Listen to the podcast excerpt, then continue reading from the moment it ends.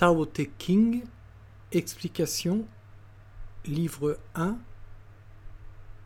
phrase 12. Ouvrez les guillemets. Les cinq couleurs rendent aveugles les hommes. Les cinq notes rendent sourds les hommes. Les cinq saveurs trompent le goût des hommes. Tout occupés au plaisir de leurs sens tournés vers le dehors, les hommes ne voient plus l'essentiel en leur dedans. Les courses violentes, l'exercice de la chasse rendent fou le cœur des hommes. La course au bien inaccessible pousse l'homme à des actes mauvais. De là vient que le sage se tourne vers l'intérieur et ne s'occupe pas uniquement de ce qu'il voit, de ce qu'il entend, ni de ce qu'il goûte.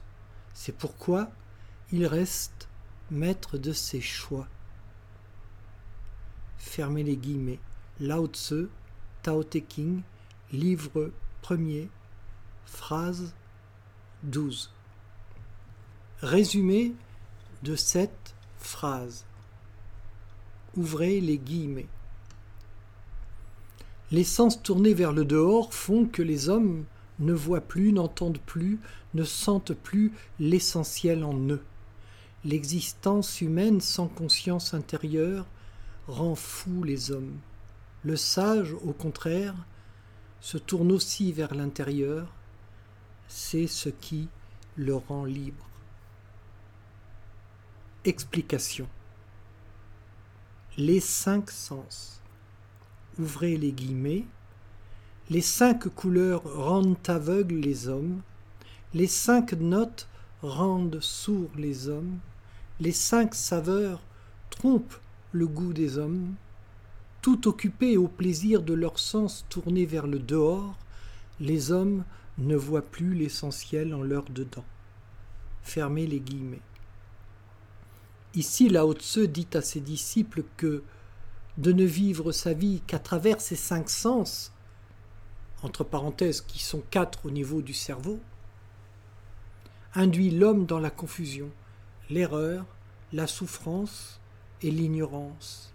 Il y a à voir, à entendre et à sentir, ressentir en son dedans, mais obnubilé par les sens,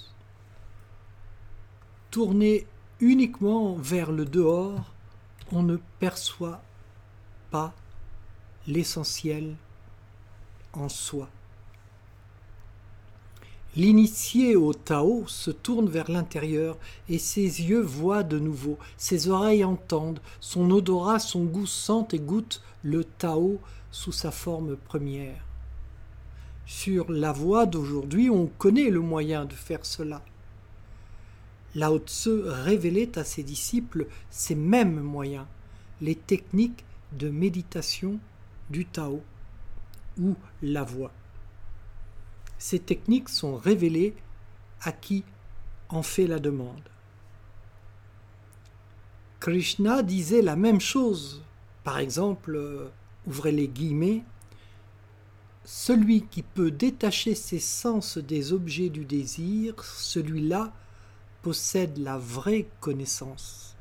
Éloigné des sollicitations des sens, l'âme incarnée leur est encore attachée, mais qu'elle retrouve l'unité et les désirs se calmeront. Forts et impétueux sont les sens, ils captivent même le mental du sage qui veut les maîtriser. Fermez les guillemets. Bhagavad Gita, extrait de chapitre 1, versets 57 à 60, et le chant du bienheureux, extrait de 1.13. Le libre arbitre.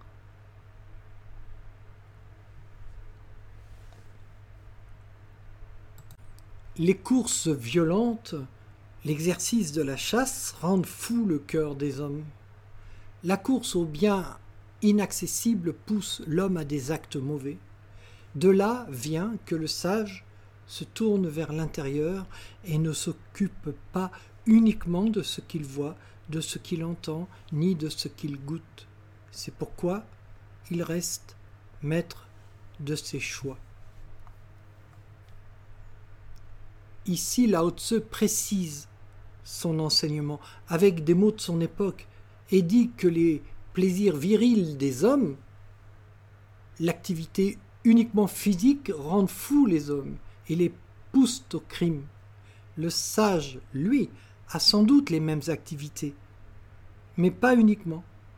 Il se tourne aussi vers son dedans par la méditation, par exemple, et par le non-agir, entre parenthèses, le service. Ce qui fait qu'il est dans l'harmonie du Tao, complet en même temps du dehors et du dedans. C'est cette possibilité d'être du dehors et du dedans qui fait que le sage est libre, libre de choisir. C'est ce que l'on appelle le libre arbitre. Krishna a parlé lui aussi de la liberté attachée à la nature humaine. Ouvrez les guillemets. Reste fermement libéré des fluctuations du mental, fais ton devoir, sans être lié ni par le succès ni par l'échec, c'est ta liberté. Fermez les guillemets. Bhagavad Gita, extrait de chapitre 2, versets de 47 à 50, et Le chant du bienheureux, extrait de 1.10. Vous avez remarqué que Krishna parle de fluctuation du mental. On parle aussi de ces fluctuations du mental, entre parenthèses Vritis, dans un autre livre, le Yoga Sutra. Ouvrez les guillemets, la liberté, entre parenthèses le repos, et l'indifférence aux fluctuations du mental. Fermez les guillemets. Yoga Sutra, aphorisme 2 du livre 1er. J'ai noté la liberté ou le repos à la place du yoga dans les autres traductions du Yoga Sutra. Parce qu'à l'époque de Patanjali, le mot yoga, sanskrit, signifiait liberté, libération ou repos. Plus tard, il a signifié unité, union. Dans le livre de la voix, on parle aussi du libre arbitre. Ouvrez les guillemets, l'humain est libre d'aller ou de ne pas aller au royaume, cette liberté en est la clé. Fermez les guillemets, Bhakti Marga, livre 1, chapitre 2, verset 16.